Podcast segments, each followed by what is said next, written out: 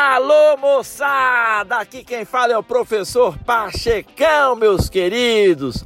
E neste podcast, nada acontece por acaso. Você vai ouvir de Pachecão, suas loucuras, suas viagens. Eu vou falar sobre ciência, eu vou falar sobre empreendedorismo, eu vou falar sobre negócios, eu vou falar, rapaz, sobre física, relacionamentos, enfim, eu vou falar sobre vida.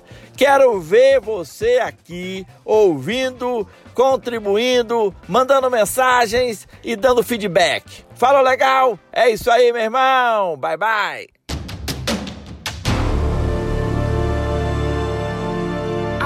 Meus amigos do canal Nada Acontece por Acaso. Vocês sabem qual é a diferença entre uma promessa e um compromisso? É. A promessa expressa uma intenção. O compromisso é uma promessa que vai ser mantida a todo custo. Mas preste atenção: no a todo custo, naturalmente estou excluindo aqui coisas ilegais e imorais. Fui claro? É, moçada, o compromisso vem do caráter e leva a convicção. Professor, o que é, que é caráter? Caráter Pois é, caráter é o que somos em meio à escuridão quando ninguém está nos olhando. Você está entendendo? Imagine você num lugar escuro, ninguém está te olhando, com todas as coisas que te apetecem ao seu alcance mas você vai dizer não para todas elas porque você tem um compromisso. é, meus queridos, viver não é fácil não. Imagine como seria o mundo, rapaz, se as pessoas não cumprissem seus compromissos. O que aconteceria no relacionamento entre marido e mulher? Entre patrões e empregados, entre pais e filhos, alunos e professores, compradores e vendedores? É. Relacionamentos sem compromissos são superficiais e vazios. São de conveniência e passageiros. Nada de duradouro se cria sem compromisso. O compromisso diz: eu sou previsível no futuro imprevisível. Entendeu? Sou previsível no futuro imprevisível. Porque o futuro é imprevisível, meu irmãozinho. Alguém estava prevendo esse período em que nós estamos aqui agora, enclausurados em nossas casas? Não, mas mesmo assim eu serei previsível. Se devo, vou pagar. Não sei como, mas vou pagar. É. Meus queridos, muitas pessoas confundem compromisso com aprisionamento. Isso é um engano. O compromisso não tira liberdade, proporciona, aliás, mais liberdade, porque traz um sentimento de segurança. O compromisso mais importante é o que temos para com os nossos valores. Por isso, é imperativo termos um bom sistema de valores.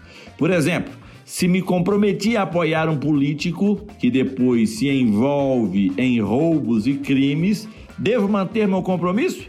Mas de modo nenhum é, porque o compromisso conduz a relacionamentos duradouros que resistem às situações mais difíceis, revela a personalidade de determinada pessoa e o tipo de relacionamento que ela mantém. Então a minha sugestão é se você prometeu, agora você vai cumprir. Tenha compromisso com seus sonhos, meus queridos. Não é por causa de uma pandemia como essa agora nós estamos vivendo que você vai largar os seus sonhos de lado. Não, não, não, não. Eu sei que você já pensou em desistir inúmeras vezes, deixar de lado o ideal, seus sonhos, família, sumir no mundo. Isso acontece. Tem vontade às vezes, né? Quantas vezes batemos em retirada com o coração amargurado pela injustiça? Quantas vezes sentimos o peso da responsabilidade sem ter com quem dividir? Quantas vezes sentimos solidão mesmo cercado de pessoas? Quantas vezes falamos sem sermos notados? Quantas vezes lutamos por uma causa perdida, né? Quantas vezes voltamos para casa com a sensação de derrota? Ou com aquela lágrima que teima em cair justamente na hora que precisamos parecer fortes.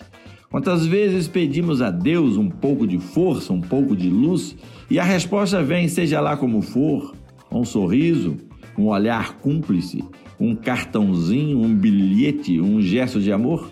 E a gente insiste, insiste em prosseguir, em acreditar, em transformar, em dividir, em estar, em ser.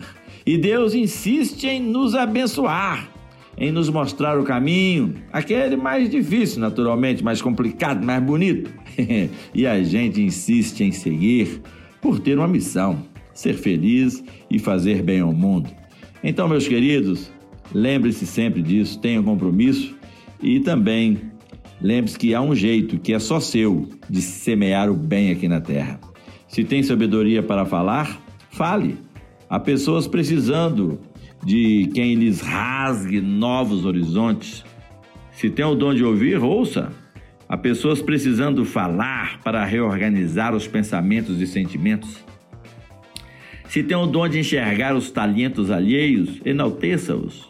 Há pessoas que desabrocham por conta de alguém que lhes reconheça um dom. Se tem o discernimento bastante para fazer uma observação construtiva, faça. Há pessoas persistindo no mesmo erro por falta de alguém que as alerte com clareza e firmeza.